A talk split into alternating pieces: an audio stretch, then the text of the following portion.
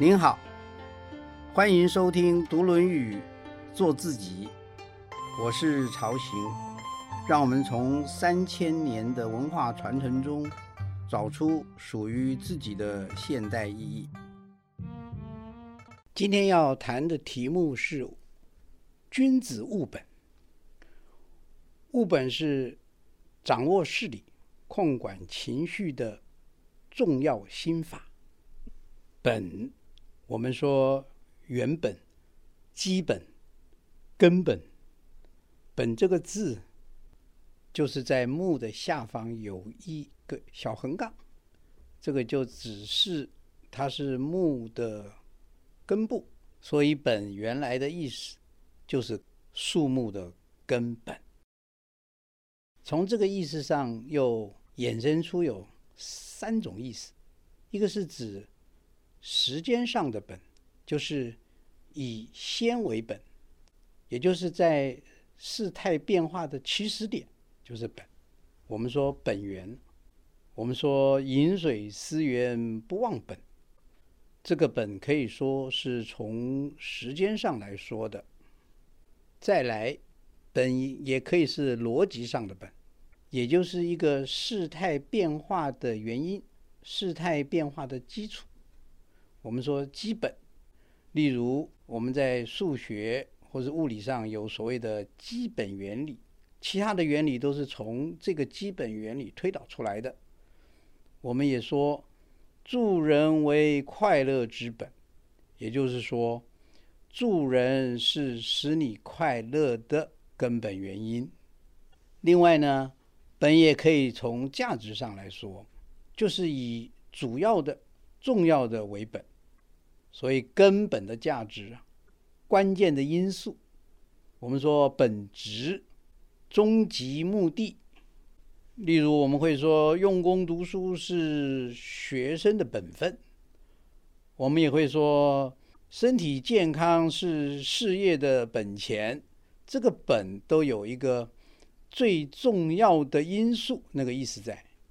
通常啊，时间上的本。也就是起始点呢，也会是逻辑上的本，也会是根本原因，以及价值上的本，就是根本价值。例如孝顺为齐家之本，你可以从时间上来看，呃，你要先孝顺，然后再做到齐家；也可以从逻辑上来看，从孝顺可以推论出齐家之道；你也可以从价值上来看。孝顺是齐家里边最重要的价值，这三种解释都符合本的意思。嗯，是的，本是起始点，是逻辑原因，也是最重要的因素。但是，我们为什么要分辨本末先后？为什么要知本呢？有本就有末。如果本是指树的根的话呢，那末就是树的枝叶嘛，是细节嘛，也是比较次要的部分。本在时间上也就是先，有先就有后，后啊可以是指终点、指目的，但是就先后一起来讲的话呢，呃，有次序的意思。先比较重要，然后是后，所以后也有次要的意思。也就是说，我们如果能够把握住本的话，就可以确实的掌控末；如果把握住先的话，就有助于掌控后。大学是儒家的四书之一，传说是曾子所作的。大学有句话：“物有本末，事有始终。知所先后，则近道矣。”只要是东西，就可以区分本体跟枝干；只要是事物，就有起点跟终点。重点是我们要知道本末先后。一旦知道了本末先后，就不会离道太远了，所以我们说知所先后，则近道矣。那道是什么呢？简单的说，道就是大马路，就是正途，也就是我们人生该走的路。《礼记》上也说：“君子慎始，差若毫厘，谬以千里。”差若毫厘，谬以千里。有时候我们会说“失之毫厘，差之千里”，意思上是一样的。所以在一开始的时候，如果有差错的话呢，哎，这个差错就会一直被扩大下去。所以我们说是君子慎始。有一次我在合欢山松雪楼附近，就看到一个木牌，上面写着说。这里是台湾东西岸的分水岭，所以我在想啊，如果天空飘来一滴雨，这个雨如果往这边多一点，它就流到太平洋了；它如果往那边偏一点，它就流到台湾海峡了。太平洋跟台湾海峡中间隔了好远啊，可是，在那个地方。你只要差个几公分，可能就决定了你是流到太平洋还是流到台湾海峡。这就是我们所谓的君子慎始。结果是差那么远，但是其实在开始的时候就只差一点点。老子的《道德经》也说：“其安易持，其未兆易谋。为之于未有，治之于未乱。”我们前面说过啊，哎，《道德经》里面讲了很多有智慧的话，像这一句：我们在环境还算安定的时候呢，你是容易继续维持的；当一个事情的征兆还没有完全显示的时候呢，你是很容易对付的。那反过来说，当乱的时候，你要去把它弥平，或是当这个事情爆发出来以后，你要再去把它处理掉。这个就相对的困难，所以我们要有作为，要在他还没有开始的时候就要去作为。我们要平治一个乱，要在这个乱还没有出现的时候就要去平治它。这也就是我们所谓的掌握先机啦。从上面这些例子也可以感受到。掌握本、掌握先的重要。的确，我们要知道本末前后，这样就不会离道太远。道就是我们人生该走的路。经过这样深入浅出的阐述，我们更想知道什么是物本。君子为何要务本呢？所以我们说，君子务本。务本就是致力于本。我们这边引用《论语学而篇》的一段话：“有子曰：‘其为人也孝弟，而好犯上者鲜矣；不好犯上而好作乱者，谓之有也。’君子务本，本立而道生。”孝悌也者，其为人之本与。孝悌就是孝顺父母，友爱兄弟啊。你能做到孝悌的话呢，呃，就不会去犯上，就会守规矩。如果你不好犯上的话呢，你就不会去作乱，就不会去为非作歹。所以，君子不为非作歹，他的根本原因就是他孝悌，也就是这边所谓的君子务本。孝悌就是为人之本，做人的基本道理。君子务本，只要能够掌握到本，自然就能够走向正途。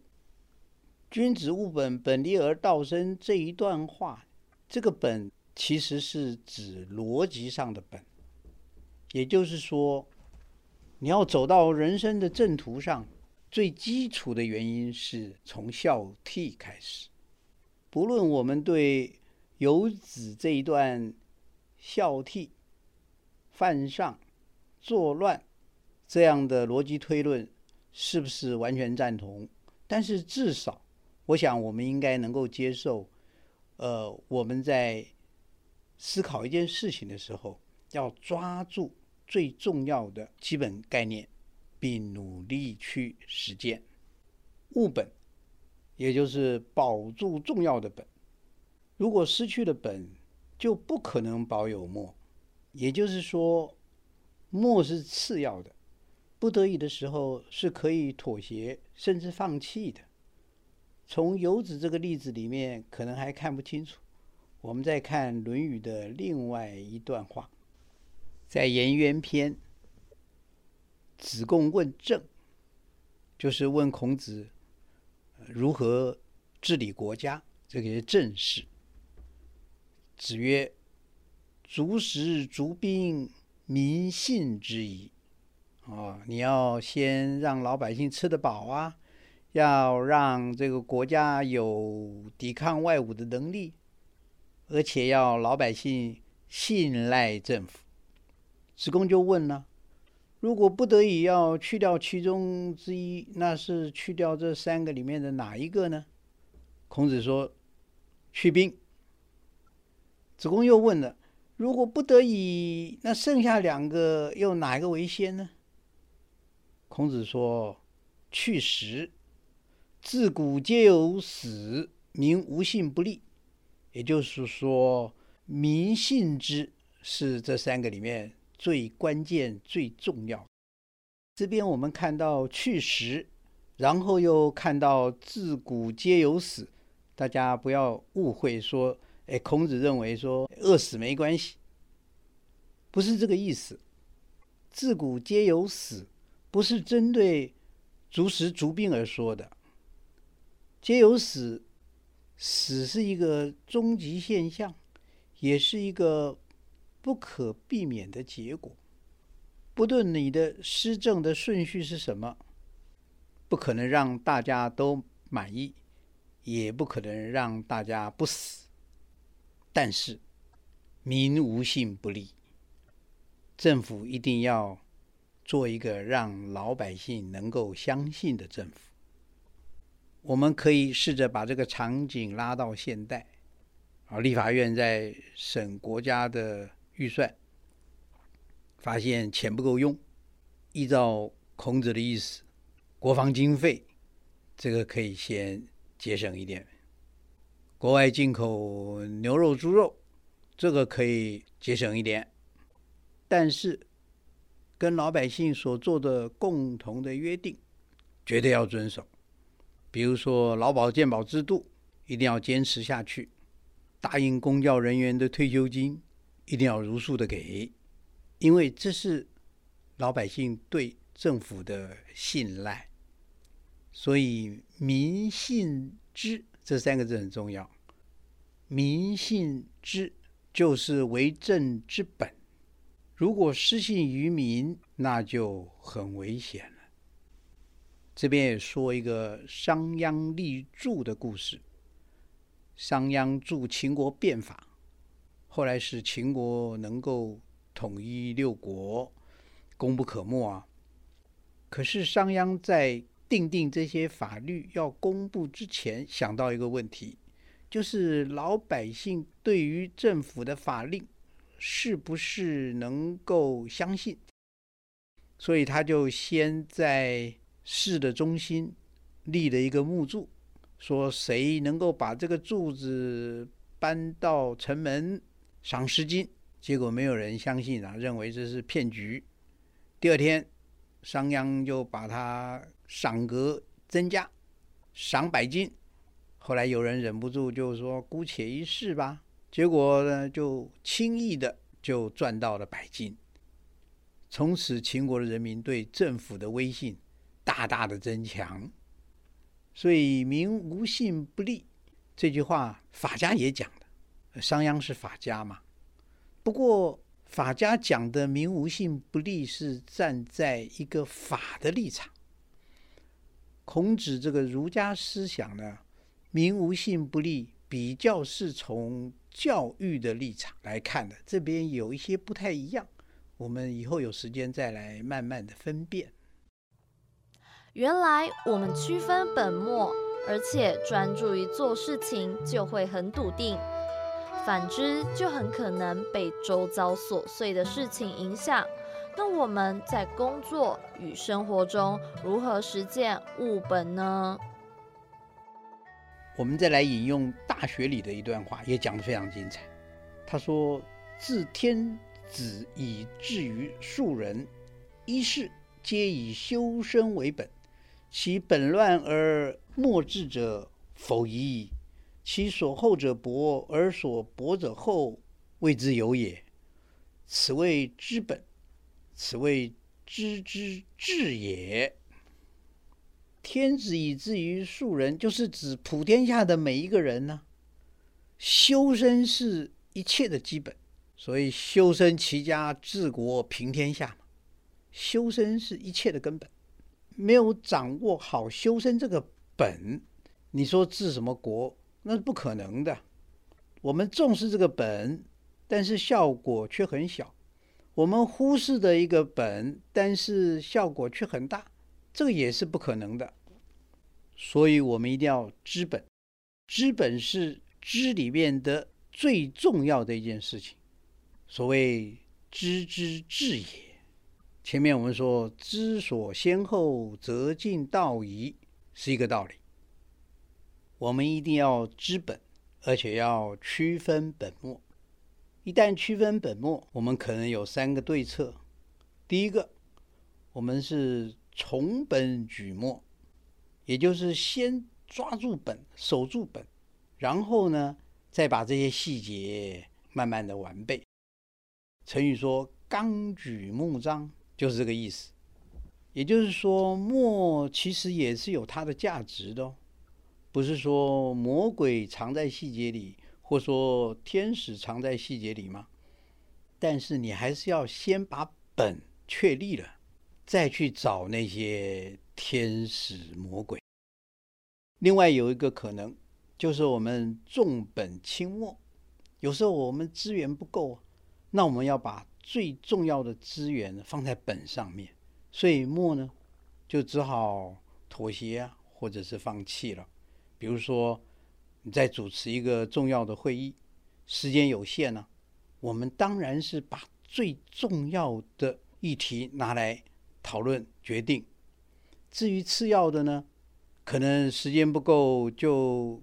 交办给负责人了，就不在宝贵的会议时间里做这一些琐碎的细节讨论。但是我们有时候会舍本琢磨，这就比较糟糕了。有一次，两个同事啊一起要到客户那边做一个关键性的简报，结果开一辆公务车前往。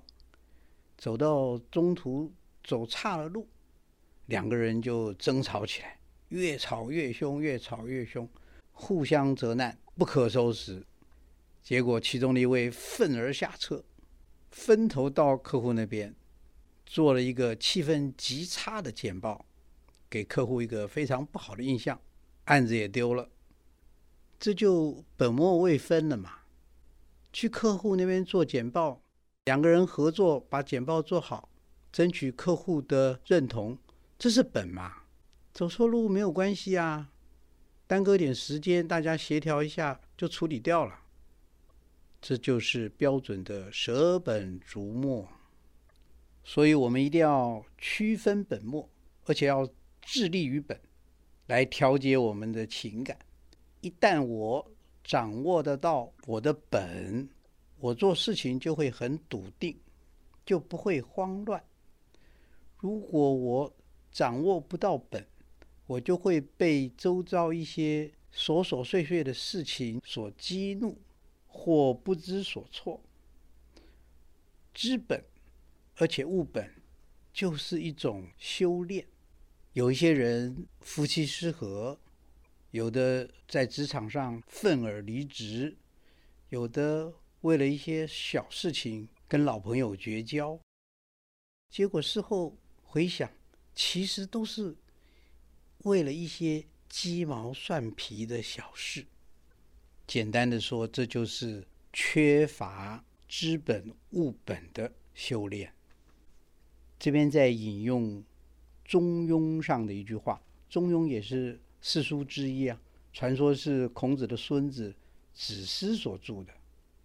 他说：“喜怒哀乐之未发，谓之中；发而皆众结，谓之和。”喜怒哀乐这些情绪其实是非常非常重要的。我们为一些小事而欢喜，这个无妨；但是我们为一些小事而愤怒，这个就有问题了。